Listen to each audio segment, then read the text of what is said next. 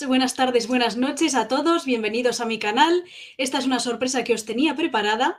Como sabéis, estamos creciendo bastante, cada vez somos más en esta, en esta comunidad, en esta pequeña comunidad dedicada a la música y a la búsqueda de la armonía.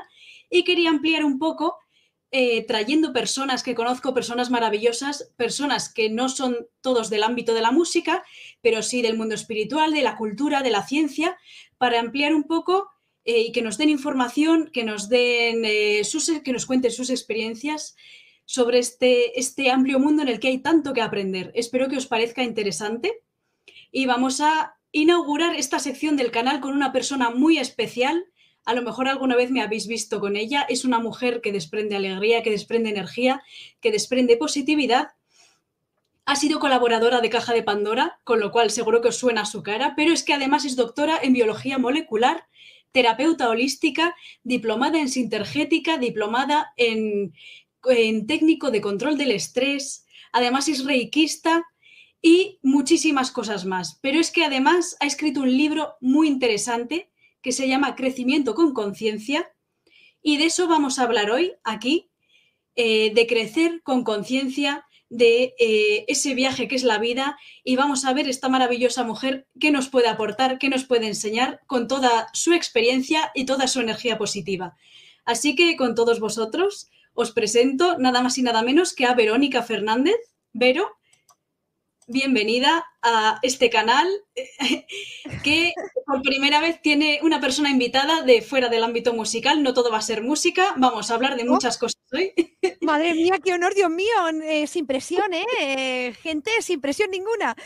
Bromas aparte, gracias de verdad por invitarme, bueno, porque además que sabes que te quiero mucho, que me encanta hablar contigo, eh, y si no hablamos más es porque, porque entre que Isabel está ahí de gira que no para, y yo estoy con mis cosas, pues no, no, no nos da, ¿no? No nos da, pero gracias a ti y, me encanta que hayas decidido hacer este espacio, porque creo que, que, es muy bonito poder conocer a personas interesantes y aunque no sean del ámbito de la música, que seguro que, podemos aportar entre todos. Gracias a ti.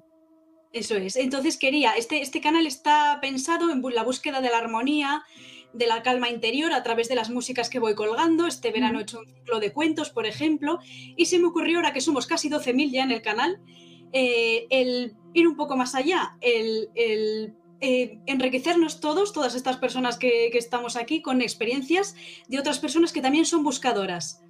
En tu caso, encima, eres del, mundo de la ciencia y... Eh, y claro, has conectado con el mundo espiritual. Fíjate cómo yo también conecté con el mundo espiritual y con la ciencia a través de la música.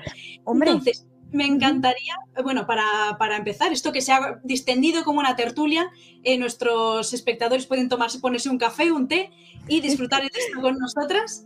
Entonces, para empezar, ¿cómo te definirías tú y cómo descubre el mundo espiritual toda una doctora en biología molecular? Cuéntanos. Uy, ¿cómo me definiría, cómo definiría yo? Venga, pon a grabar, que aquí nos vamos a quedar unas cuantas horitas. Pues mira, me defino, lo has dicho muy bien también antes, yo me defino como una buscadora. Eh, bueno, más que una buscadora, que también, como un aprendiz. Mm, yo no sé si, si me dediqué a la ciencia por mi curiosidad de aprender cosas nuevas y de, mm, y de buscar soluciones a mis preguntas, o bien fue una consecuencia. O sea, no sé si qué, vino antes, el huevo o la gallina, ¿no? Pero sí que es cierto que siempre he sido una persona muy curiosa y muy inquieta. Eh, intelectualmente, en el sentido que siempre estoy buscando, leyendo, me, encanta leer, eh, sobre todo eh, creo que no me da miedo adentrarme en temas, digamos, que no son afines a lo que yo sé, ¿no? Y, y así fue, bueno, así es como yo me definiría, una buscadora, pero sobre todo un aprendiz, porque eh, creo que fue Sócrates que dijo cuando ya al final de su vida que él solo sabía que no sabía nada. Pues os podéis creer que eso es lo que siento yo. O sea, a medida que pasa el tiempo, cada vez me doy cuenta de que sé menos. Porque cada pregunta que me hago es como que me amplía más la visión y, se contesta con una respuesta que me abre a nuevas preguntas. Entonces, sinceramente me considero más un aprendiz. Y como soy un aprendiz, busco mucho. Eso por un lado. Por el otro, eh, ¿Y cómo, cómo, me introduje en el campo de la, espiritualidad, de la espiritualidad y el crecimiento personal? Pues mirad, en realidad eh, los científicos se definen como personas que, que observan algo mm, del mundo material concretamente o normalmente y eh, se hacen una pregunta sobre ese algo, sobre normalmente una incógnita, hacen una pregunta, establecen una hipótesis, es decir, em, imaginaros que, pues no sé, podría ser una pregunta como ¿la música y las matemáticas tienen algo que ver? Y entonces haría una hipótesis que sería, sí, tienen algo que ver. Y entonces haría o diseñaría un conjunto de experimentos que pueden ser mentales, porque por ejemplo en el campo de las matemáticas hacer experimentos, yo, vengo del campo de las ciencias experimentales donde tocamos, ¿no? Y hacemos experimentos con las manos haciendo cosas. En, las matemáticas o la física teórica así no puede ser. Pero imaginaros que esta es mi hipótesis de que sí que tienen algo que ver. Diseñaría experimentos o, algún tipo de, de proceso que me permitiera eh, determinar si las matemáticas y la música tienen algo que ver. Si fuera así, perfecto, eh, tenemos esa hipótesis comprobada que nos, seguramente con las observaciones de nuestros experimentos habrá abierto nuevos interrogantes y seguimos. Que la hipótesis dice que no, que no es así, pues o reformulamos la pregunta o ya vemos lo que hacemos. Pero me vengo a referir que los científicos son buscadores y todos en el fondo somos científicos, porque todos en algún ámbito de nuestra vida nos hemos planteado alguna pregunta o hemos tenido algún problema al cual no, con el cual nos hemos formulado una pregunta y hemos hecho algo para ver qué pasaba, ¿no? Así que em, dentro de este entorno, el hecho de que yo me introdujera en este campo también era muy científico. ¿Por qué? Porque resulta que, em, bueno, siempre me había gustado el crecimiento personal y espiritual desde los años 90. Cuando era adolescente, mis amigas en esa época me regalaron mi primer libro, que era un libro de Luis Hay, que lo tengo por aquí, se llama Pensamientos del Corazón, es muy bonito, os lo recomiendo. Y así me, introduje, me introduje en el campo del, pensamiento positivo las afirmaciones, y me pareció la bomba. Y como buscadora y aprendiz, pues seguí aprendiendo y toda mi vida pues, em, he tenido muy clara la pata del crecimiento personal y de hecho ha sido muy importante para mí porque en momentos de estrés, em, en los exámenes, por ejemplo, muchas otras cosas en procesos selectivos, me ha servido mucho. Pero el hecho es que, bueno, ya al cabo de los años, bueno, me doctoré en biología molecular del cáncer, estudié un tipo de leucemia y luego pues pasé, dentro de mi experiencia profesional, pasé a ser responsable de un laboratorio. Y en ese laboratorio, bueno, me convertí en madre y ya la cosa ya me empezó como a cambiar, ¿no? Pero es que además una compañera mía eh, estaba muy vinculada a las terapias energéticas, hizo un programa y me dijo me dijo que sí que podía hacer de conejillo, o sea, si podía probarlo conmigo, vamos, si yo podía ser su conejillo de indias, ¿no? y yo le dije que sí, que sí, que, no, pues, vamos, que no, y vamos, yo no sé qué me hizo, que os digo de verdad, me dio un mareo dije, esto tengo que investigarlo.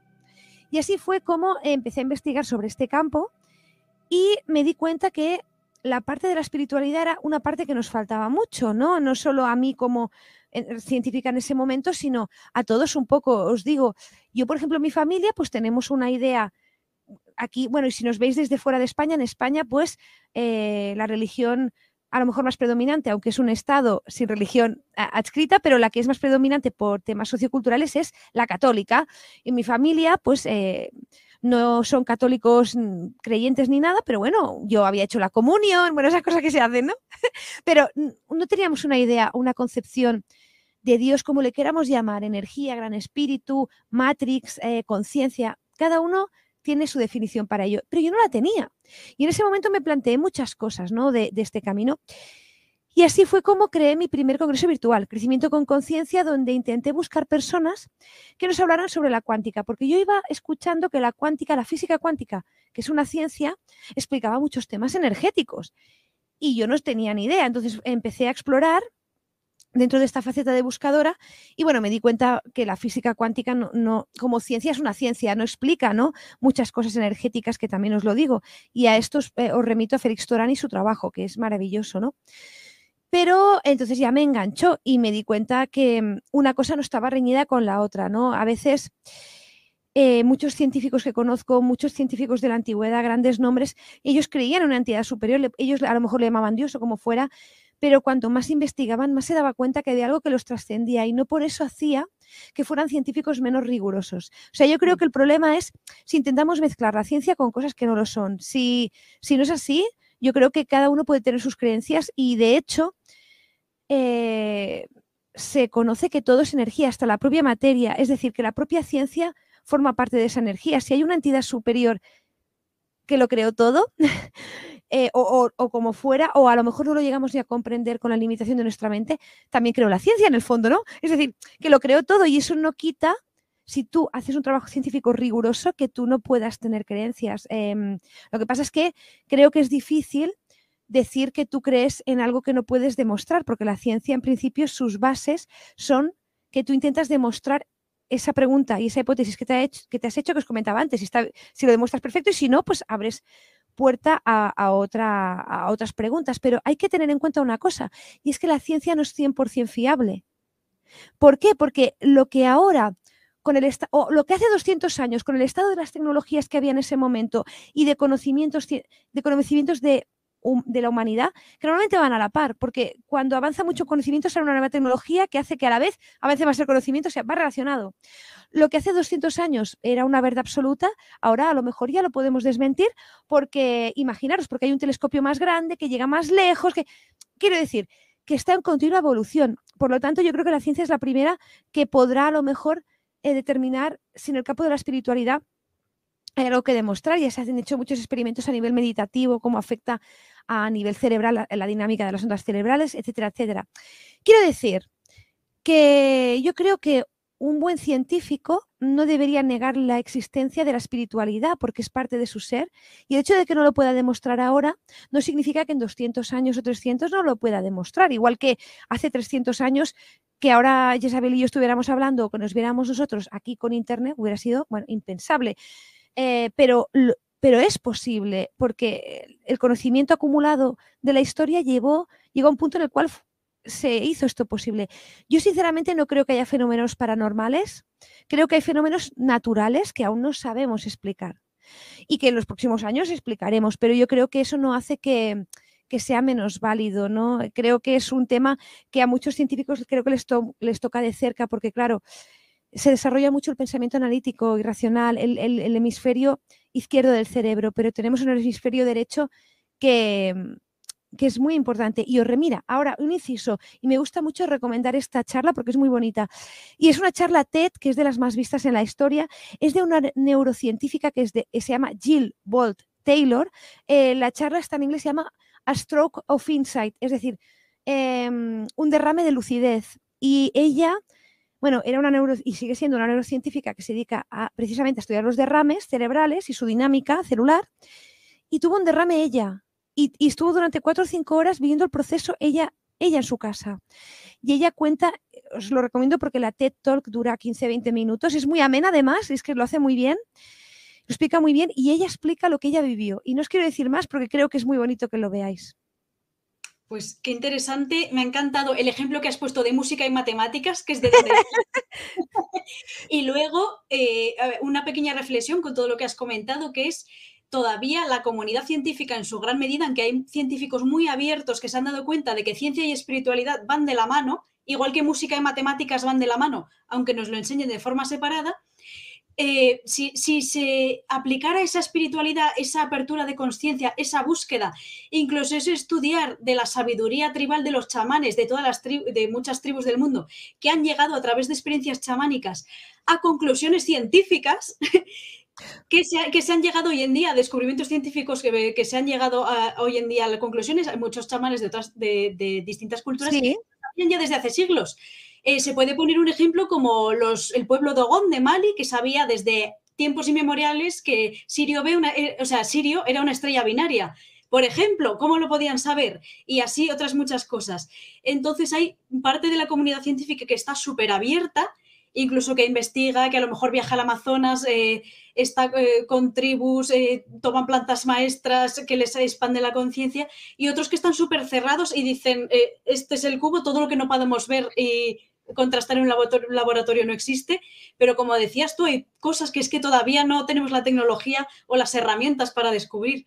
Me parece interesantísimo ese punto de vista. y, además te digo una cosa, tú decías lo de las tribus chamánicas, bueno, por supuesto, pero os digo una cosa, muchos de los grandes descubrimientos, si no todos, vienen de ideas inspiradas. Bueno, el famoso Eureka de Arquímedes y todo esto, vale, pero hay mucha, muchas referencias de descubrimientos científicos que han venido de inspiraciones, de sueños. Em, ¿Y de dónde ha venido? Es decir, Bueno, sí, podemos hipotetizar que esa persona en su cerebro tiene distinta, distintos conocimientos que en algún momento, por alguna razón, encajan. Y yo lo, vamos, creo que es así. Pero esa inspiración es como una descarga de algún lugar. Eh, Einstein lo tuvo en sueños, Jung también, o sea, muchos. Y si no hay más, es porque a lo mejor no lo han explicado. Pero ¿qué más inspirativo que la música? ¿Qué más conectado con la espiritualidad? Em, a mí me ha sucedido muchas veces tener ideas de la nada eh, cocinando, eh, haciendo... ¿Cuándo? ¿Por qué? Porque en ese momento, y esto en, en la TED Talk que os decía antes lo explica muy bien, porque hay una teoría, y esto mm, muchos estudiosos de los fenómenos de las experiencias cercanas a la muerte lo dicen, y es que el cerebro no deja de ser una estructura material, porque aún no se sabe eh, la conciencia dónde está. Parece ser, o sea, desde la antigüedad se pensaba que estaba en el cerebro, pero parece ser que el cerebro lo contiene, es decir, vehiculiza, vehiculiza esa energía para pasarla para que llegue a la materia, pero en experiencias cercanas a la muerte parece ser que cuando se desactiva el cerebro, la parte izquierda, la gente sigue y no hay actividad cerebral, que es lo que se denomina una muerte cerebral, continúan las personas teniendo experiencias muy atinadas. Y, esto nos hace ver que, mm, que parece que eso, es decir, que hay algo en el cerebro que nos limita esa percepción, ¿no? De todo lo que puede llegar a ser. Cuando estamos muy relajados. Bueno, y también os lo planteo a vosotros para que nos lo dejéis en los comentarios a mí me llegan las ideas cuando estoy relajada. Es verdad que el cerebro es maravilloso y la mente también y lo necesito como herramienta para concentrarme, para llevar, llevar a tierra muchas ideas, para, dar esos pasos que tengo que dar en la materia. Pero normalmente cuanto más relajada estoy, más me llega la inspiración. Y esto Isabel nos lo puede decir porque al ser una persona tan creativa, nos lo puede comentar, pero yo os lo digo. Y yo creo que por eso a los grandes maestros y maestras científicos, científicos y científicos de la humanidad les llegaban las inspiraciones cuando estaban meditando, cuando accedían, entre comillas, a estados eh, e, expandidos de conciencia donde no había esa limitación de la mente. Y vuelvo a repetir que la mente es necesaria, es que si no estaríamos aquí viviendo en los mundos de Yupi y no haríamos nada. Y estamos encarnados por algo, ¿cierto? Mm. Pero cuando uno está estresado, bueno, para empezar, cuando uno está estresado, el riego cerebral se va, se va a las extremidades para que puedas huir si hay algún peligro. Entonces ya no puedes pensar muy bien, ¿vale? Ya no hay muchos procesos cognitivos ahí. Lo justo para, irte, para defenderte o, correr, o correr.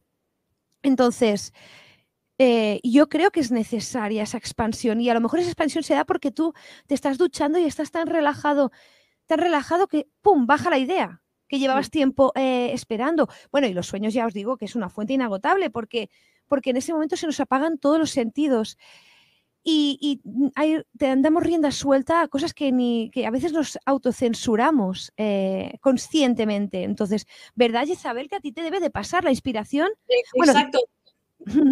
Bueno, de, hecho, ¿te acuerdas cuando me entrevistaste tú al revés en Caja de Pandora? Te, te comenté que uno de los temas del disco mío de Geometría Sagrada que fue como el origen del disco, me vino en un sueño. Ay, Entonces, qué bonito. Interesantísimo el proceso de inspiración científica que has contado, porque el proceso de inspiración artística es muy parecido. Y a mí me ha pasado de, de ocurrírseme canciones o haciendo una tortilla o en la ducha. Claro. Entonces, es al final es como traer un estado meditativo a la vida diaria. Y hay un momento en que entras como en coherencia a nivel físico, emocional, mental, y en ese silencio de la mente es como que viene la idea. Creo que de alguna forma esas ideas están ahí, ¿no? Flotando en algún, llámalo archivo cósmico o en el éter, en lo que sea, y como consigues conectar ese, esa llamada de la musa que se decía antes, me ha, hablado la musa, creo que es conectar con algo más elevado, con un plano superior, llámalo, donde, donde está esa información y de alguna forma el, artista, el científico, sea la persona que sea, que esté el en cocinero o la cocinera, que son artistas, vamos todos. que, que haga algo o que vaya a crear algo, sea de lo que sea, en ese estado de conexión puede traer ideas y de alguna forma es lo que hace avanzar al mundo. Bueno, y, te digo, y, discúlpame, una pequeña, una pequeña, un pequeño comentario aquí. Se dice que normalmente una idea la han tenido miles y millones de personas una misma idea. La diferencia no es recibir la idea, sino incubarla y procesarla y, y traerla al mundo. O sea, eh, esta idea está en todas partes, pero hay personas que de alguna manera su antena está más afinada y no solo eso, que eso para empezar, sino que logran vehiculizarlo. O sea, os lo comento porque seguro que habéis. Yo tengo una amiga que es muy creativa y, una de las cosas que me, que, me, que me dijo y que se me ha quedado siempre es: todas las ideas que nos apuntan se pierden. Os digo, todos tenemos ideas súper geniales, pero se van súper rápido. O los sueños, lo mismo. Yo ya me, lo que decían, yo había leído muchas veces de apúntate el sueño. No lo hacía, pero me di cuenta de que se iban muy rápido. Es decir, que yo lo apunto todo. Eh, mínimamente siempre tengo una libreta y un boli o un lápiz a mano, ¿no? Por eso, o sea, porque esas ideas se van y de verdad que luego ni me acuerdo haberlas tenido. Las tiene todo el mundo, pero la diferencia es los que las ejecutan, porque es lo que comentaba, a veces se habla mucho de espiritualidad, pero sí, está bien, pero nosotros somos seres como, por decirlo, bidimensionales, tenemos dos dimensiones. Bueno, todo es energía, pero ahora me voy a referir a energía y materia, sabiendo que la materia es energía densa, ¿de acuerdo? Pero tenemos un estado más energético sutil que no vemos tanto como la materia que que está moviendo. Entonces, eh, se dice que somos el puente entre el cielo y la tierra. Lo habéis escuchado a lo mejor mucho, de mirar al cielo con los pies en la tierra. Está bien, porque eso implica que somos capaces de, crear, lo que se dice co-crear, que lo habréis escuchado muchas veces, de traer ese intangible a la tierra, de que Isabel componga, de que un científico tenga una idea y sea capaz de planificar un experimento. Puede tener una idea muy buena, pero si no es capaz de ejecutarlo y hacer el experimento y sacar conclusiones, ahí se va a quedar. Entonces, eh, yo creo que es muy importante la acción, por eso mismo lo reivindico, en, temas como el secreto y mucha, muchas, eh, muchos otros textos y escritos afines, se incide en ese poder co-creador, pero la parte importante es esa acción de materializarlo ahí. Exacto. Y una parte importante que, creo que es para empezar esa acción, el punto de partida es la calma interior. Mm. el, estar en coherencia. Entonces, algo que recomiendo muchísimo en mi canal es la meditación, eh, en silencio, que el silencio es música también, o bien acompañada de músicas que en mi canal podéis encontrar muchas. Entonces te quería preguntar, Vero, si tú meditas, que me imagino que sí, ¿Ah, ¿cómo lo haces? O sea, ¿qué técnicas, qué métodos utilizas ah. y qué beneficios obtienes a meditar y si de ahí te viene inspiración luego para escribir? Entonces, cuéntanos ese proceso de meditación. Sí. Encantada de la vida. Pero mira, me gusta mucho que digas eso, porque es cierto, sin el silencio no habría música. Mm porque habría así como un caos de sonidos, ¿no? Y a veces uno lo olvida que el silencio forma parte de uno mismo. Y de hecho el silencio, me gustaría saber si realmente es un silencio, eso es para la, para la oreja humana. Para otras especies a lo mejor ahí hay un batiburrillo que te cagas. Pero... Por, nuestro, rango auditivo que abarca de 20 hercios a 20 kilohercios. Entonces realmente hay, hay sonidos por debajo y por encima, lo que llamamos eh, ultrasonidos e infrasonidos. Bueno, de hecho se, dice que el sonido, bueno, que todas las moléculas vibran, eso está claro, ¿no? De más, más, más rápido sería una, la energía más sutil que no vemos, más lento sería más la materia, y ese sonido, o sea, esa vibración, toda la vibración es sonido. Y la podemos percibir o no, y se dice que el primer sonido universal es el OM, diga, eh, puede que eh, lo podamos eh, paralelizar al Big Bang, y que hay ese sonido que no es audible si no expandes bien la conciencia. Eh, y también necesita un medio para conducirse, ¿no? También, bueno, en fin, es que es interesantísimo este tema, pero sí, la meditación. Y esto es muy curioso también, os lo tengo que explicar. Yo llevaba, llevaba años practicando yoga, me, me encantaba, bueno, me encanta y me encantaba, ¿no?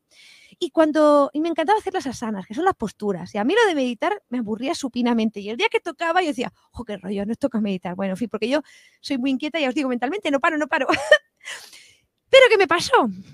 Que ah, en el 2016, en verano, por esta época, me tuve un ataque de vértigo, nunca me había sucedido. No sé si te ha pasado nunca, Isabel, pero a, las personas que están con nosotros es como, o sea, es una sensación horrorosa que tú te, yo me levanté de la cama y todo me daba vueltas, o sea, era como si fuera una montaña rusa, como si lo hubiera subido 20 veces, horroroso, un mareo, no, todas las paredes se me movían fatal.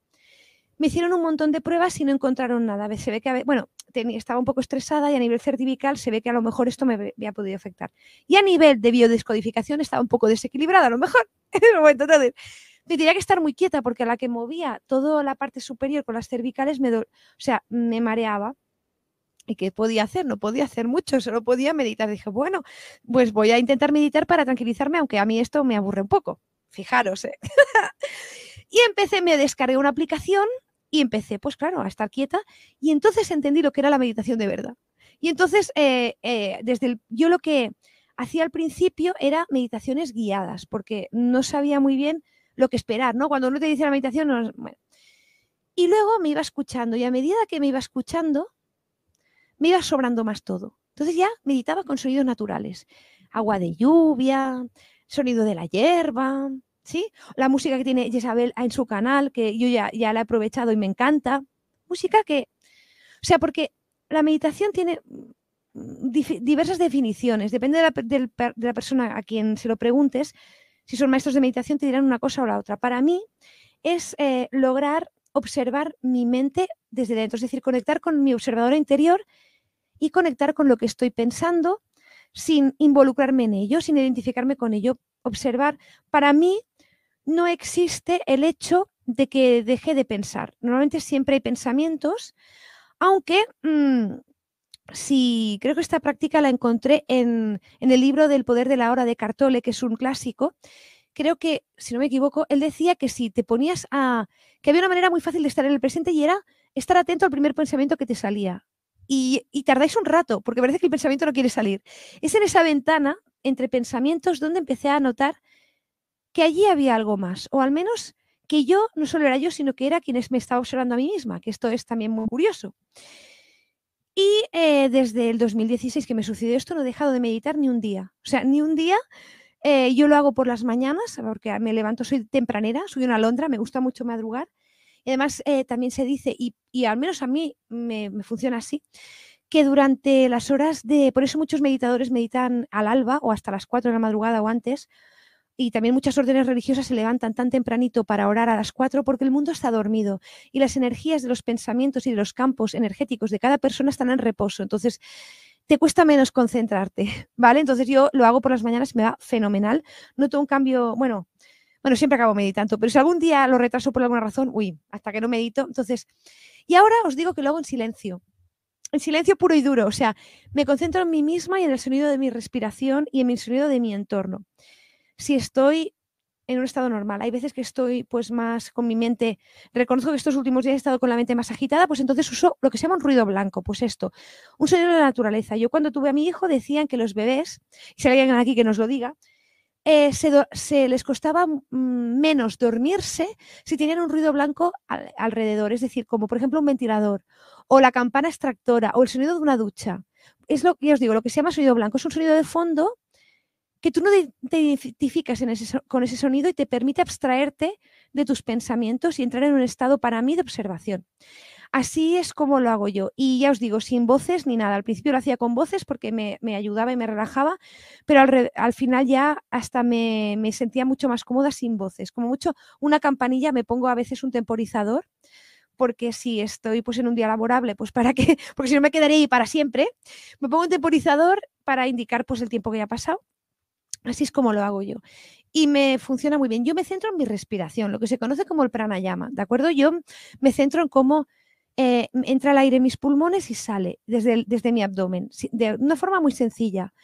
Y me voy concentrando así, así. Y os digo que la mente se me va a otros lugares que yo no sé dónde son, pero se me va rápido, ¿eh?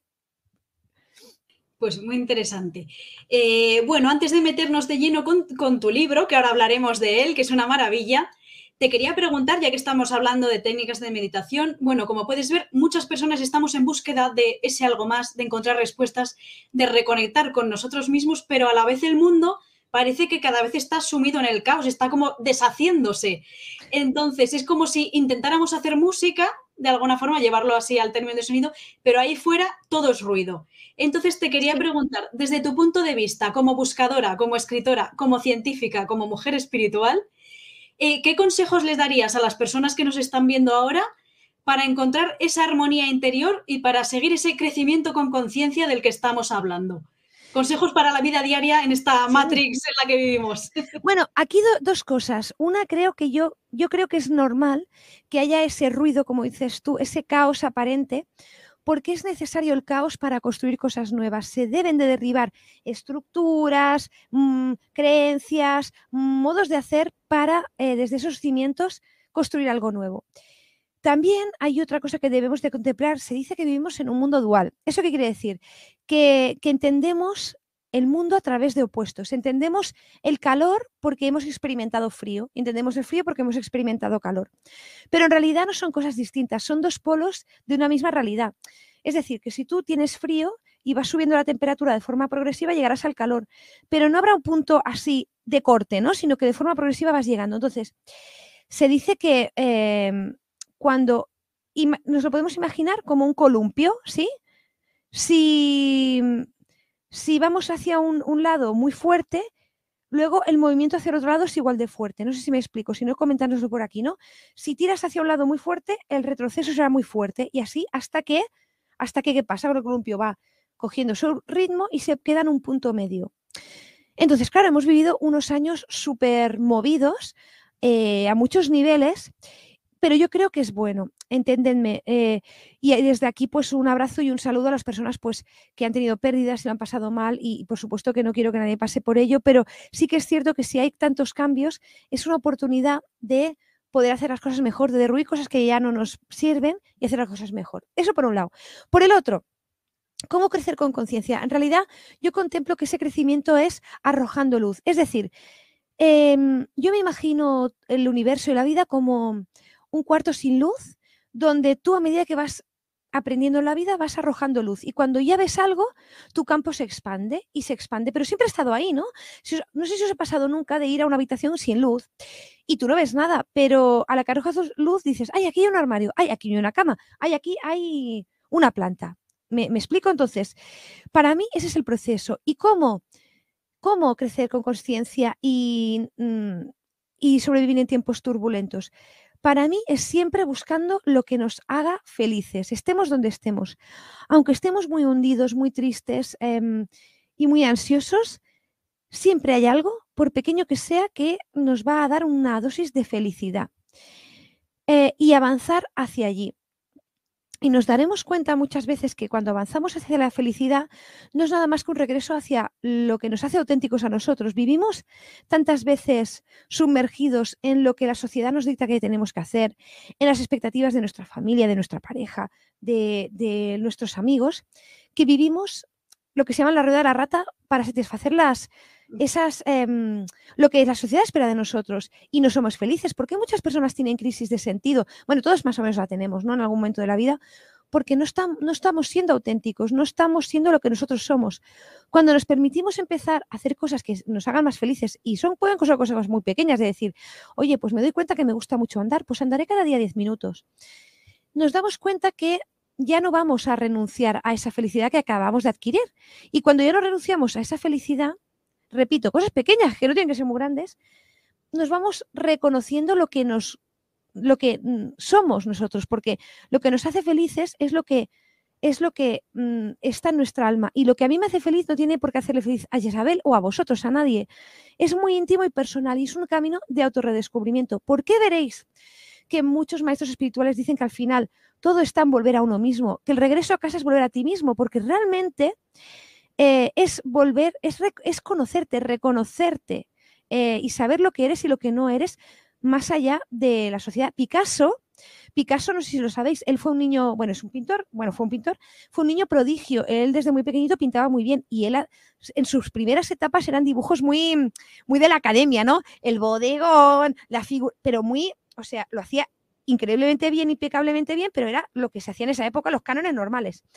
Y luego empezó que si su etapa azul, que si su etapa no sé qué, que, era un total, o sea, una rotura total de lo que había aprendido. Y él decía que lo que, tuvo que aprenderlo todo para desaprenderlo todo. Y yo pienso que es así. O sea, yo creo que hay que aprenderlo todo dentro de la sociedad, porque vivimos en una sociedad, obviamente, las normas y las convenciones, para encima de eso empezar a romperlo todo y decir, vale, esto ya, vale, ¿cómo lo puedo hacer mejor? ¿Quién soy yo en este lugar? Entonces, mi consejo puede que sea más viejo esto que, no sé, que el andar, pero es de verdad que os permitáis ser felices en el estado en el cual estéis. Otra cosa que yo creo em, que, a mí me ha ayudado muchísimo en esta búsqueda del sentido y de, de, crecer en mi vida es abrirme, y esto también lo he visto de mayor, ¿no? Lo que decía Picasso de desaprender para aprender. Eh, mantener esa humildad del aprendiz y darme cuenta, como, decía Sócrates, que no sabía nada, pues lo mismo, o sea, abrirme mucho, reinventar, o sea, darme cuenta de que sé tan poquito y mantener una actitud abierta, aunque haya mm, opiniones y cosas que no, pues a mí no me, no me, no me, no resuenan conmigo, pero yo las respeto y las veo y me enriquecen, ¿no? Y cuando yo estoy con personas muy distintas a mí, aparentemente, porque todos somos realmente, estamos juntos y unidos, pero somos muy iguales, por decirlo así, me enriquece y puedo no estar de acuerdo, pero yo escucho a esa persona, o sea, desarrollar la escucha y la apertura mental me ha ayudado un montón, un montón. Y sobre todo, atender pues, a esta charla que tenemos nosotras, buscar personas que os inspiren, eso sería para mí el tercer punto primordial puede ser personas que ya no vivan, ¿no? Pues en sus libros, eh, buscar libros, buscar música de compositores eh, antiguos, de músicas ancestrales. Yo la música es un descubrimiento de los últimos años que yo la tenía súper olvidada. Y a mí me inspira un montón, eh, bueno, para empezar que está conectada con todo y con la energía, o sea, tiene un poder brutal para cambiar nuestros estados de ánimo, porque además a nivel cerebral se ha comprobado que es así, porque son frecuencias, son vibraciones que nos afectan. Entonces, buscar a alguien que os inspire, que os inspire, porque todo está en la actitud. Tú puedes tener un día maravilloso, que si pasa algo que te turba, mal, bajón. Al revés, puedes tener un día que estés cansado, que hay algo que te anima y parece que ese día no ha existido. Entonces, buscar personas, buscar escritores, buscar música que te inspire. Yo nunca dejo de buscar cosas que me inspiran. Os lo digo de verdad, ¿eh? ¿eh? me da igual que esa persona ya no esté viva y que lleve un milenio muerto, me da igual, pero si esa enseñanza me resuena, eh, la leo, la escucho. No sé, creo que por eso yo siempre lo digo, pero creo en la recarnación por el solo hecho de que me parece increíble que en una sola vida no hay tiempo para nada. Entonces, no puede ser. No puede que, o sea, para, ver tanto, para conocer a tantas personas. Y, y, dentro de esa inspiración, una parte muy importante para mí son las personas con las que me relaciono personas, mis vecinos, mi familia cercana. No, estoy hablando de grandes maestros que también he tenido la fortuna de conocer y espero conocer más, ¿no? Estoy hablando de nuestras relaciones. Nuestras relaciones son nuestro mayor espejo, con quienes pasamos más tiempo, con quienes aprendemos más. Y de hecho dicen que, que hemos venido aquí a aprender de las relaciones. Hay un libro muy bonito que, esperad que alargo el brazo por aquí. Aquí tengo mi librería, ¿no la veis? que se llama El contrato, no sé si se ve bien, El contrato sagrado de Caroline Miss. Caroline Miss eh, es una especialista en arquetipos, entre muchas otras cosas. Y eh, este libro va sobre cómo encontrar nuestra misión de vida. Y en ella eh, se establece la hipótesis de que todo, mm, que todos nosotros aquí, todas las personas con las cuales interactuemos, sea un minuto en la cola del pan, sea una hora aquí, todos viéndonos aquí en las caras, lo que sea, son relaciones que le llamas sagradas, son contratos sagrados que nos vienen a aportar algo. Hasta una ruptura amorosa es un contrato sagrado que nosotros de alguna manera antes de venir aquí ya habíamos establecido. Cuando empiezas a, ver, bueno, es un libro un poco, ya veis que es un poco tocho, pero está, yo tengo marcado, pero cuando empiezas a ver las relaciones así, os aseguro que yo desde entonces ya no las veo igual. O sea, para mí todas las relaciones tienen un porqué, aunque sea alguien por la calle que no he visto nunca y nos sonreímos porque nos pasamos por la calle, o sea, tienen un porqué. Pues madre mía, vaya. no, quería interrumpirte, pero tenía ahí como puntos ahí para, intervenir porque te has ido adelantando a las siguientes preguntas que te Así que luego volveremos. Quería hacer un apunte interesante sobre la felicidad, que era justo el siguiente punto. Fíjate cómo esa, búsqueda de la felicidad es algo que ha preocupado al ser humano desde la antigüedad. ya los filósofos eh, ya se planteaban eh, cómo se podía llegar a esa felicidad. Por ejemplo, Aristóteles decía que era una mezcla equilibrada entre placer y sabiduría que casualmente es lo que podemos encontrar, ¿no? El, placer y la sabiduría de leer un buen libro acompañado de música. Como decías tú, en las pequeñas cosas eh, está en el medio está la virtud, en las pequeñas cosas está la armonía. Eh, fijaos cómo los, eh, tanto los estoicos o los taoístas buscan esa, esa, sabiduría, ese conectar, ese ir más allá, con tener un equilibrio en la vida, buenas acciones, buenos pensamientos, buenas palabras lo que pasa es contigo, todo lo que te haga alguien externamente que no te afecte, dejarlo pasar. Todo eso son eh, pasos que te acercan a la sabiduría y la sabiduría te acerca a la felicidad. Eh, me parece bastante, bastante interesante, sobre todo hoy en día que la gente tiene tanto acceso a lo material en general y nos han engañado, en sobre todo en nuestras sociedades modernas occidentales, de compra más, consume más, ten más y serás más feliz. Y al revés, estoy de acuerdo en lo que decías tú de el camino es hacia adentro, es ese volver a casa es volver a ti, volver a reconectar. Así que estamos súper de acuerdo. Sí, sí, un apunte aquí. Claro, yo eh, la felicidad creo que es un término que os ha usado de una forma a veces no como muy utópica, no sabemos muy bien. Para mí, más que la felicidad, que también, para mí sería más el bienestar, porque yo creo que el bienestar es un estado del ser en el cual tú estás pleno o plena, pero eso no impide que tú experimentes tristeza, ¿no? En un momento determinado. Si habéis visto la película de Pixar, que es muy bonita, la de Inside Out, em, del revés se llama, sobre el viaje de las emociones, allí se plantea cómo la tristeza es muy importante. Quiero decir, que para mí sería como el combo eh, armónico de todo un poco, ¿no? Que te hace valorar, ¿no? Lo que tienes, para mí eso es la, si es que se puede decir felicidad, ¿no? Más, os digo, para mí sería más, yo uso más bienestar, ¿no? De estar bien, ¿no? Y, desde luego que yo creo que por, e, pues es muy acertado lo que decías sobre, sobre la sabiduría y, y, el placer, porque la sabiduría yo creo que se adquiere con la experiencia, comprendiendo, comprendiendo lo que has vivido, porque yo creo que hay una cosa que es el conocimiento intelectual, ¿no? De algo, pero la otra es comprenderlo y que forme parte de ti. Para mí la sabiduría es que forme parte de ti. Y yo creo que eso se consigue con la experiencia y normalmente con la experiencia eh, aprendemos a valorar las cosas más sencillas. Por eso yo creo que los pequeños placeres son lo que nos dan felicidad o bienestar, porque aprendemos eh, esa, dentro de esa sencillez lo, importante que es. Mm. Y fijaos, o sea, pero un pequeño placer puede ser, ser, hasta salir al campo y observar la geometría sagrada de una pequeña flor. O sea, ahí, ahí es un placer que a la vez es mucha sabiduría, porque es una conexión con el todo magistral. O sea que os, os animamos a buscar esos pequeños placeres de la vida. Fíjate, eh, pequeño placer, apunte rápido. Yo me quedo embobada.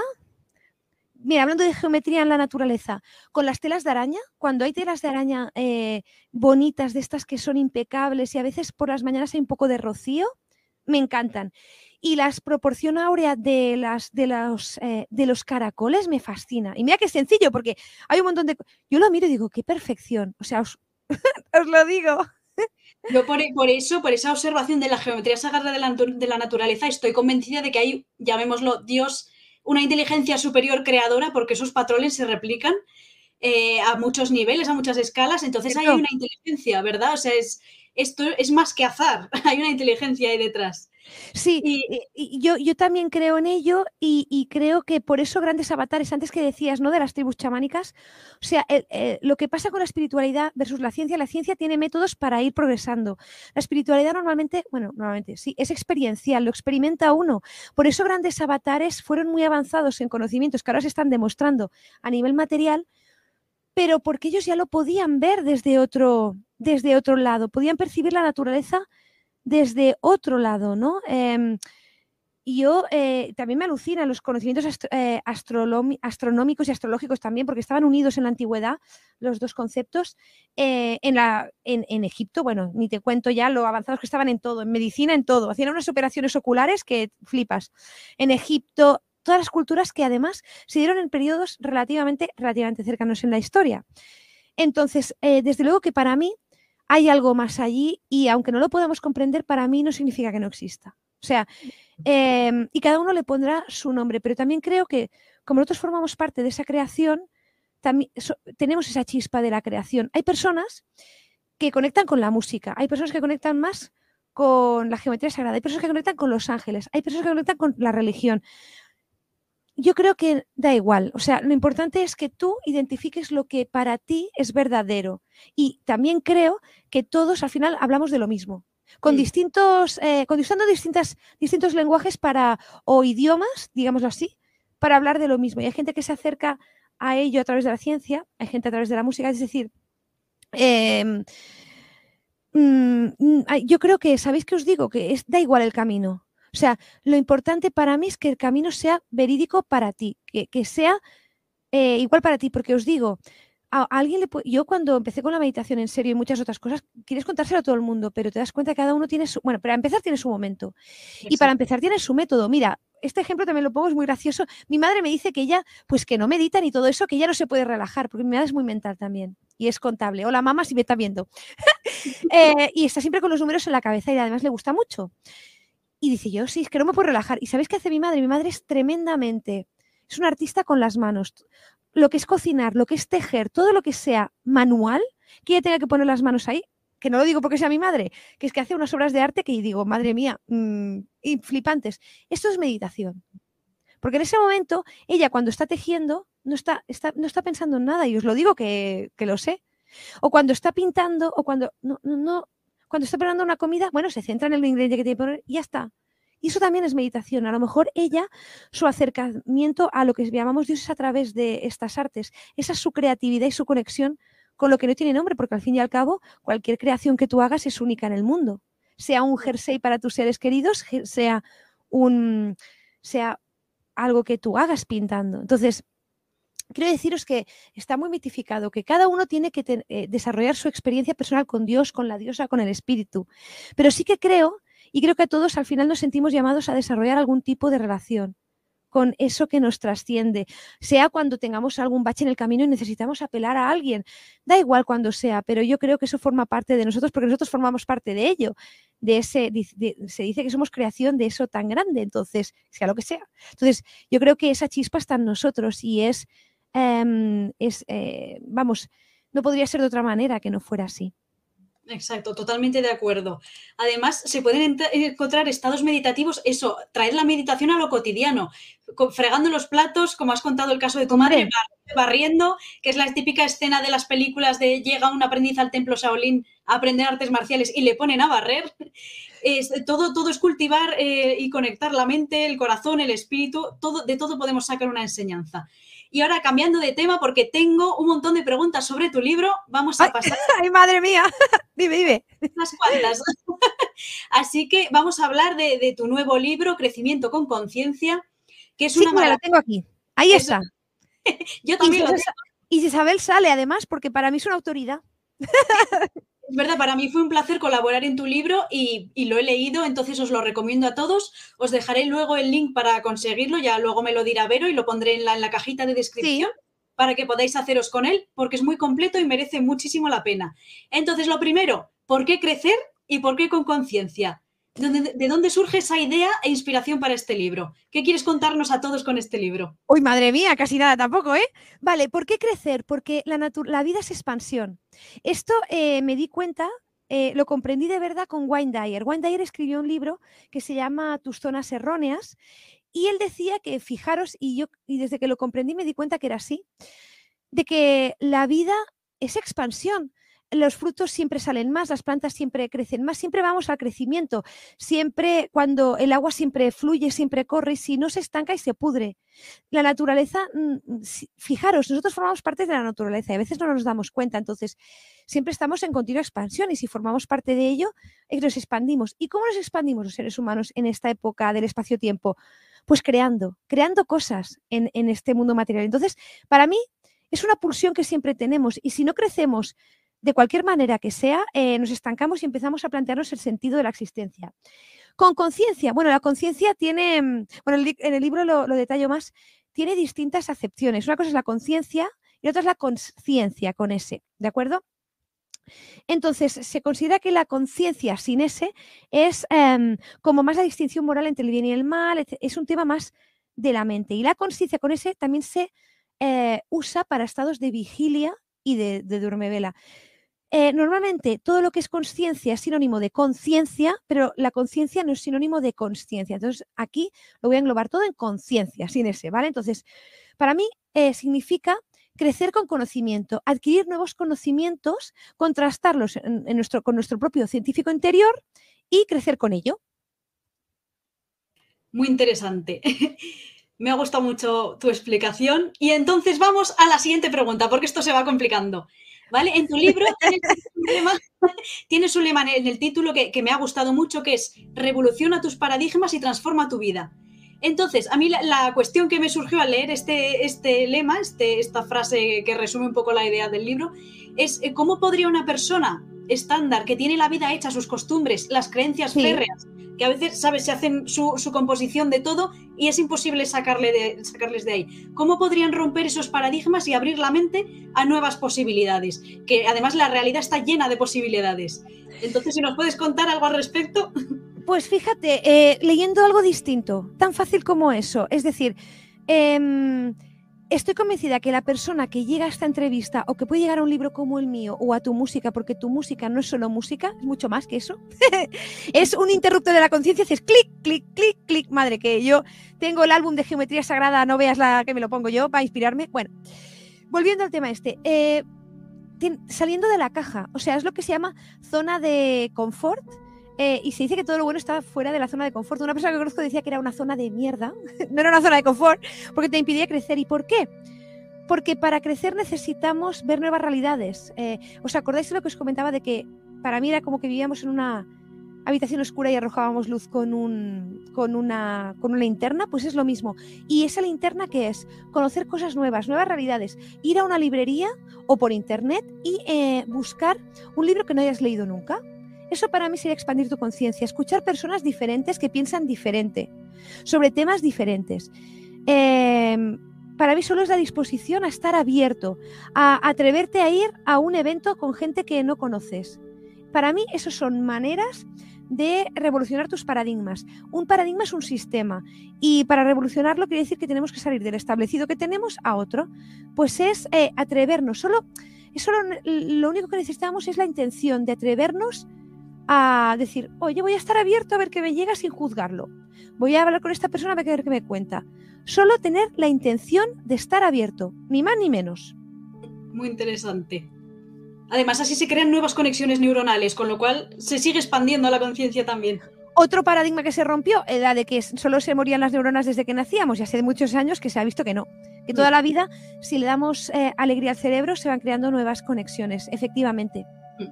Bueno, pues vamos a rizar el rizo un paso más allá, en tu libro hablas de que todo es cuántico. Pasamos ya a conceptos de física cuántica. ¿Puedes explicar a nuestros espectadores qué significa este concepto? Y luego, me ha interesado mucho, cuéntanos cómo conocer a tu doble cuántico. Uy, madre mía, que necesitaremos dos vídeos. Eh. Intentaré resumirlo porque esto es largo. Subido que aunque quedan preguntas. Pues, pues, em, bueno, intentaré ir rapidito, ¿vale?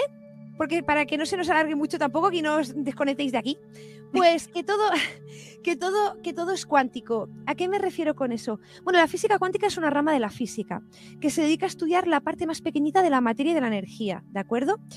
La que no se ve con los sentidos, eh, tal cual. Y eh, se vio que cuando Max Planck, que fue el padre de la física cuántica y mucho más adelante, eh, investigadores eh, que lo siguieron, que la parte más pequeñita de la materia mm, y de la energía eh, se, realmente no la, materia no era sólida como tal, sino que eran paquetitos de energía. Y eso se le llamaba cuantos. No se transmitía de una forma lineal, sino por pa, pa, pa, por, no sé cómo explicarlo, o sea, por, por trocitos, mm, por trocitos de, de, de impulso, por así decirlo. ¿Vale? Entonces, Claro, cuando vas a lo más pequeñito te das cuenta de que los átomos no son como parecen ser y que todo es más un estado de probabilidad energética que no la materia tal cual. Entonces, se ve que no hay separación entre las cosas, así como parece que mi micro está separado de mí, no hay separación de mi barbilla al micro.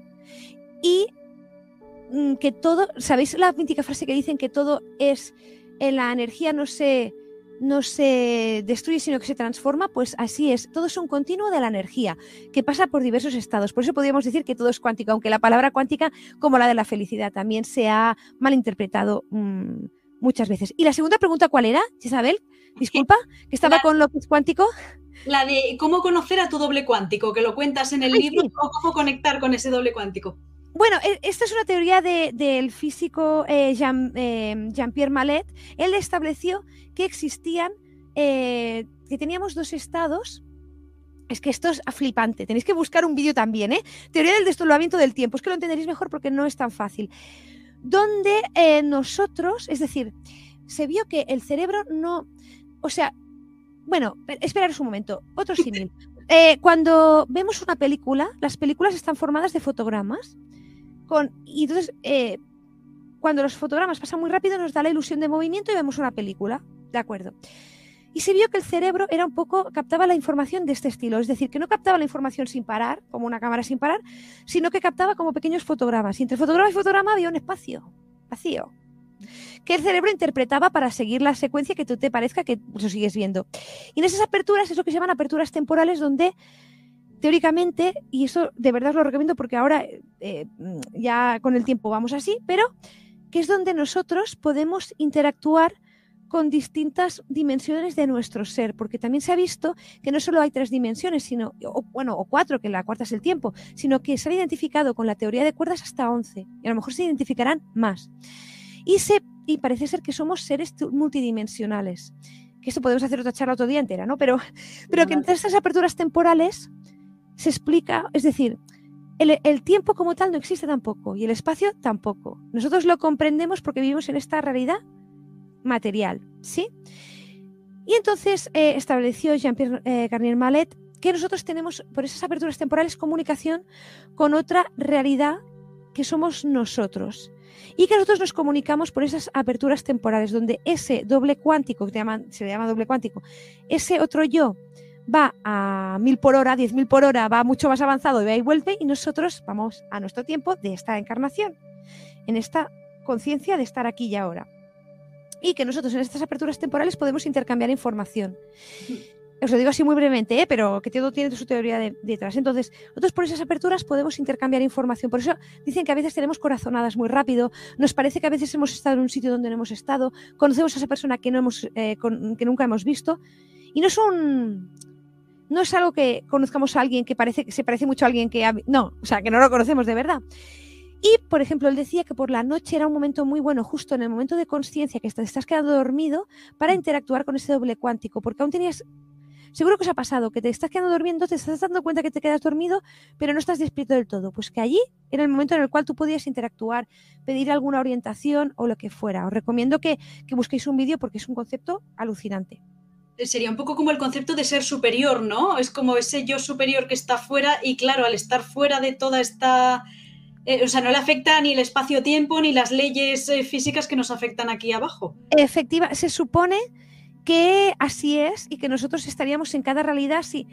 Eh, haciendo un símil así muy burdo. No sé si habéis visto la película Interestelar, que es muy chula, y hay un momento donde hay todo este tema dimensional. Y se habla un poco de esto. Y es hmm. una película realmente científicamente muy contrastada. También os recomiendo que la veáis porque es un poco que la mente nos explota porque, porque no, la, no llegamos a concebir. Es que en el infinito lo podemos concebir con nuestra mente. Tenemos una idea de que es algo muy grande, pero en la realidad no la podemos concebir. Entonces, eh, por ahí va la cosa. Es, un, vamos, esto nos daría para, para, otro programa, para otra entrevista, hablar de solo esto. Cuando Así que algo interesantísimo. O sea, la relatividad del tiempo, que también se tiene en cuenta el tiempo en la música o con el ritmo, todos esos patrones y, a la vez que sea toda una ilusión, aunque lo sintamos aquí real. Eso da para debatir y comernos la cabeza muchísimo. Uy, ya podemos, nos la comemos ¿eh? otro día, por favor, que me gustan estos temas. Sí. Nos está pareciendo interesante, ¿verdad? O sea, da para muchísimo debate. Y ahora vamos a continuar un pelín más. Otro concepto del que hablas en tu libro, que también me parece muy interesante, porque es algo sobre lo que he meditado mucho, es como nuestro, nuestro propósito de vida el estar conectados a ese propósito de vida y a ese recordar el por qué estamos aquí y, para qué, ¿no? El darle ese sentido a, nuestra existencia que a tantas personas les, les, falta y se ven personas completamente grises pasear por, por la vida eh, y yendo a lo estándar, es decir, la, la, vida básica porque no se atreven a preguntarse ni a conectarse ni a salir más allá, eh, a esa, a esa vida auténtica que es el conectar con ese propósito de cada uno. Entonces te quería preguntar... ¿qué, herramientas técnicas eh, o lo que quieras aportar para nuestros oyentes podrían ayudar a, las personas a reconectar consigo mismas y por tanto hacerse conscientes de ese propósito de vida, de ese por qué y para qué estoy aquí. Vaya pregunta. ¿eh? Sí, otra que intentaré hacer así, pero realmente yo creo que a veces, y yo la primera, ¿eh? Nos planteamos como el propósito de algo muy grande, ¿no? De, ay, ¿cuál es mi propósito? ¿Será curar el cáncer? Bueno, ojalá. ¿Será llegar a Marte? ¿Será? Y, eso eh, nos anula un poco, ¿no? Porque creemos que el propósito es algo muy grande. Yo creo que aquí, bueno, para mí he llegado a la conclusión que el propósito de la vida es vivirla porque si no, no estaría aquí, ¿no? Pero, dicho esto, em, creo que todo tiene un propósito todo, hasta lo más pequeñito, y que el propósito en el fondo nos lo podemos marcar nosotros y cuando nos sentimos vacíos es porque estamos desconectados de nosotros mismos. Cuando estamos conectados, lo que comentábamos antes de conexión con, con la alegría, seguramente a veces no hacemos cosas así muy elaboradas, pero estamos contentos y felices. Y para mí ese sería el propósito de la existencia que todo lo que hagamos lo hagamos desde nuestra autenticidad. Y para hacerlo desde nuestra autenticidad, yo creo que tenemos que estar muy presentes en el momento. Y lo dice una persona que está mil cosas siempre y que muchas veces no está presente, pero necesitamos estar presentes en lo que hacemos y estar observando si esto está, o sea, no bien ni mal, sino si esto me gusta, si no, si me hace feliz o no. Y sigo diciendo o pensando al menos que lo que nos hace feliz es el camino que nos lleva a nuestro propósito. Es que a lo mejor nuestro propósito es cuidar de nuestra familia en casa porque es lo que nos hace más feliz en el mundo, pero como la sociedad nos ha inculcado que tenemos que, como mujeres, por ejemplo, ¿eh? que tenemos que ser eh, mujeres, tener familia y ser, eh, ser una autoridad en nuestro campo, pues nos empeña. Hay muchas mujeres que, que, que su deseo es estar en casa con su familia cuidándola y están abocadas a una carrera corporativa porque por el que dirán, más allá de, traer eh, economía a su casa, ¿no? Pues si sigues tu anhelo, encontrarás tu propósito y no te hará falta más llegar a un punto en el cual alcanzarás esa sabiduría que decimos y es, em, y es eh, encontrar ese bienestar en ti cuando conectas con lo que te gusta. Para ello, mm, conectarlo con lo que nos gusta. Meditar es una herramienta buenísima, porque cuando nos empezamos a observar nuestros pensamientos, empezamos a ver de dónde vienen. Empezamos a ver si son lo que nosotros pensamos o, como decía Luis Hay, son cintas viejas repetidas de aprendizajes em, de nuestros padres y nuestros maestros. Y allí empezamos a encontrarnos. Y cuando empezamos a encontrarnos, ya no eh, permitimos ciertas cosas, empezamos a poner límites y normalmente somos más felices. Entonces, para mí esa sería la vía para alcanzarlo. Me alegro, muy interesante. Pues nos acercamos ya al final y el final siempre es un nuevo principio. Entonces, para última pregunta, quería preguntarte tu opinión sobre el, broche final a una vida consciente y coherente, que es el buen morir, el arte del buen morir. Es algo sobre lo que llevo mucho tiempo pensando, meditando y casualmente tratas en tu libro también. Entonces, me encantaría saber tu opinión sobre eh, tras una vida consciente, cómo enfrentarse a ese gran momento de la vida que es la muerte. Primero, primero, bueno, primero es la, única certeza que tenemos y aún me alucina que huyamos de ella. O sea, es, brutal también, pero entiendo que nos da miedo. Eh, a mí es un tema que me encanta y podemos hablar en otro, también otra entrevista y podemos hacer solo una de esta porque es muy chulo. Eh, es un tema que se ha abordado mucho desde la ciencia y sobre todo desde el lado mm, desde que Raymond Moody empezó a documentar casos de experiencias cercanas a la muerte, en creo que en los años 70, porque hasta entonces la gente no lo contaba. Y si lo contaba, se pensaban que se los tomaba por locos o creían que eran alucinaciones derivadas de la actividad cerebral. Eh, os recomiendo un libro, mira, también lo tengo aquí. Este es chulísimo. Eh, es el último que me he leído sobre este tema. Es Después de la muerte del doctor Bruce Grayson. Bruce Grayson es psiquiatra y él analiza en este libro el fruto de la investigación sobre las experiencias cercanas a la muerte desde una óptica totalmente científica, porque él no ha tenido ninguna experiencia cercana a la muerte aún. Esperemos que no la tenga. Bueno, y si la tiene, que sea para un mayor bien, porque yo sí que me he encontrado muchos científicos que han tenido una experiencia cercana a la muerte y la han documentado, como por ejemplo el doctor Eben Alexander. Entonces, el doctor Grayson lo analiza, de verdad es un libro muy chulo.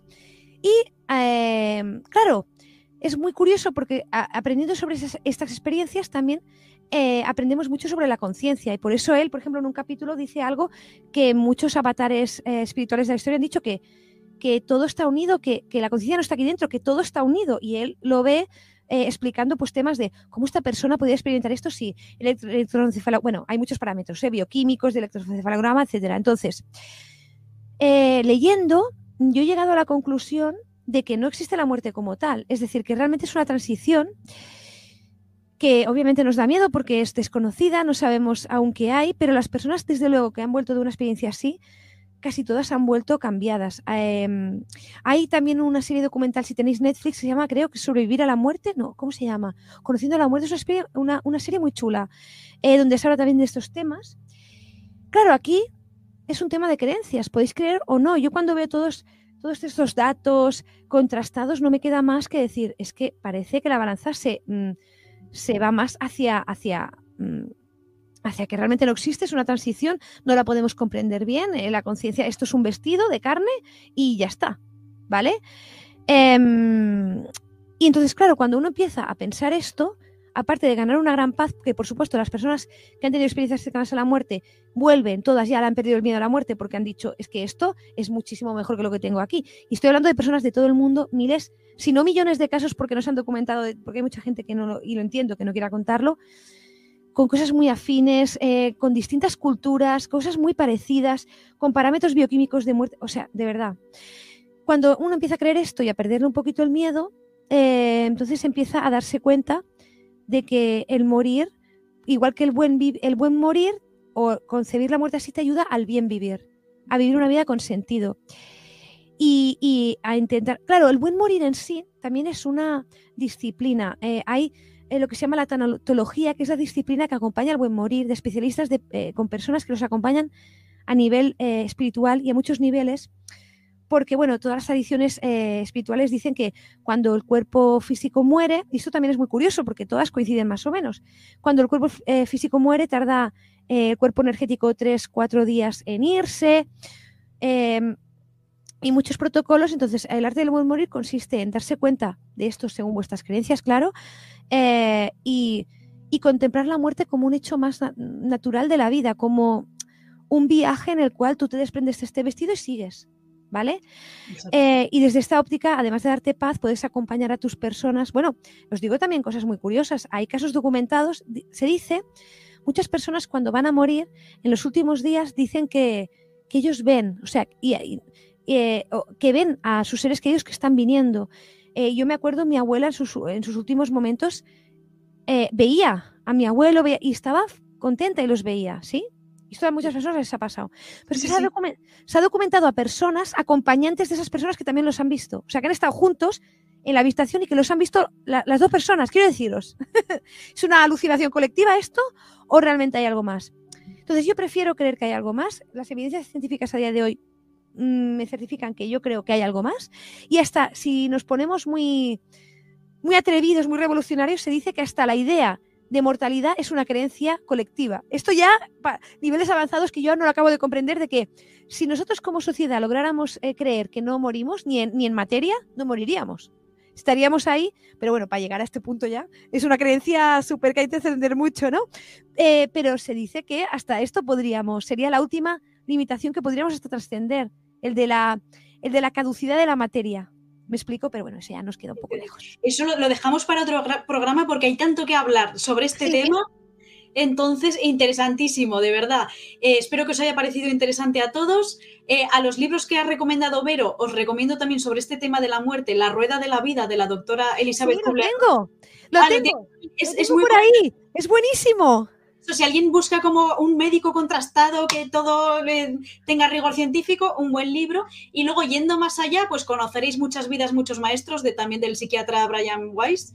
Y, otro, sí, sí, y otro que os tengo que decir, el del doctor Evan Alexander, que es, lo tengo por aquí, se llama La prueba del cielo, eh, porque el doctor Evan Alexander es un, es un neurocirujano estadounidense y él pues es un tío súper racional, bueno, y lo era, y él le venía, claro, en estos episodios tan delicados había muchos pacientes en coma y pacientes que tenían experiencias cercanas a la muerte y se lo decían. Y él, y lo explica en el libro, que él decía, sí, sí, pero que, para, pero que no se creía nada, pero que escuchaba a la persona y todo. Pero luego él tuvo una experiencia muy brutal, tuvo, bueno, casi una muerte, bueno, estuvo siete días que estaba al otro lado, y alucinó tanto que volvió para contarlo y él es, eh, es, un libro muy ameno también, además muy cortito, creo que tiene 200 páginas o así. También os lo recomiendo porque es una prueba bastante... Además él en el libro pone todos los anexos, ¿eh? de todas las pruebas que le hicieron, todo. todo. Y además él, eh, después de lo que le pasó, no quiso, él no quiso leer nada de experiencias cercanas a la muerte y escribió su libro sin, para no dejarse influenciar por nada. Y él no quiso leer nada y escribió su libro en su base racional. Es muy interesante también. Y el de Elizabeth Kubler-Ross es muy chulo porque a veces la historia de su vida y tuvo una vida alucinante también. Mm, sí, sí, ella tuvo diversas vivencias también muy, muy conectadas con ese ver ese más allá de la vida. Así que nada, con este, con este broche final cerramos esta, esta tertulia esta entrevista. Te, te agradezco muchísimo, Vero, haberte, eh, haberte ofrecido, bueno, que te invité yo, pero porque dije, tiene que ser ella la primera. La primera por ese, ese conectamos también, tenemos puntos tan en común. Y eso que tú vienes del mundo de la ciencia, yo del arte, pero es como que nos hemos encontrado a mitad de camino. y entonces, por eso que tenías que ser tú la primera protagonista de estas tertulias. Y lo bien, y lo bien que me lo he pasado, que yo quiero más, que te crees tú que te has librado de mí, no, no. Pues nada, y que por favor, vamos a quedaremos otro día para hablar de ese tema de la muerte y todo lo que, toda la información que podamos recabar sobre ese más allá. Y que yo también estoy de acuerdo en que la vida, lo de la muerte es ilusorio. Incluso creo que realmente la muerte es este lado, esta prueba, esta, este examen que vivimos aquí, este campamento, y luego volvemos al otro lado que realmente es la vida. Eso dicen. No quería decirlo, pero dicen que sí. Ay, otro libro muy chulo, pero este Y ya, ya me callo. Haremos otra, otra entrevista. Que esto, eh, pero está en, está en inglés y no sé si, si está en, en, español. Yo lo he leído en inglés. Se llama The Afterlife of Billy Fingers. Y es también de una doctora, una quiropráctica, que se muere su hermano y explica todo lo que le pasó, que su hermano intentando comunicarse con ella y, bueno, todo lo que ella, bueno, pensó que se estaba volviendo loca y de todo, es una historia real y cómo ella, bueno, pues todo lo que le contó su hermano, que era el hermano, la oveja negra de la familia, y que vino como maestro espiritual ya casi de todo lo que aprendió ahí. Ya me callo. Bueno, pues sobre todo, último libro para recomendar, el de Vero Fernández, Crecimiento Gracias. con que os vuelvo a dejaré en la cajita de la descripción el enlace, bueno, para que la podáis seguir allá en redes, que merece muchísimo la pena. Como veis, es encantadora, sabia y a la vez tiene una energía positiva maravillosa. Y el enlace para conseguir el libro, si lo queréis leer, que de verdad merece la pena. ¿eh? Y gracias, Vero. Aquí nos despedimos y no es un adiós, es un hasta pronto, que volverás por aquí, espero. Bueno, gracias a ti de nuevo por invitarme, me lo he pasado, bueno, genial, se me ha pasado en cinco minutos, veis que el espacio-tiempo es relativo, esto es el estado de flujo, también podemos hablar otro día. Y gracias a ti por invitarme y por, por el placer de ser tu primera invitada, te deseo muchos éxitos y muchos ratos, bueno, y te seguiré desde el otro lado con todos los invitados mm, súper chulos que van a venir. Un abrazo. Un abrazo, Vero, hasta pronto. Y uh, bueno, a vosotros, queridos y queridas seguidores, pues espero que os haya parecido interesante esta sorpresa que tenía preparada para, para todos. Si tenéis preguntas, como invitaré a Vero otro día para hablar de temas muy interesantes, tenéis preguntas, ponedlo en los comentarios y las iremos almacenando para ese próximo programa. Y esto ya sabéis que este canal es muy amplio, entonces os eh, invito a seguir eh, las demás listas de reproducción que tengo eh, con composiciones, música, meditaciones. Y ya sabéis, sigamos viviendo conscientemente y con esa búsqueda de la armonía que nos acerque más a todo ese potencial que tenemos. Así que nada, me despido y hasta la próxima.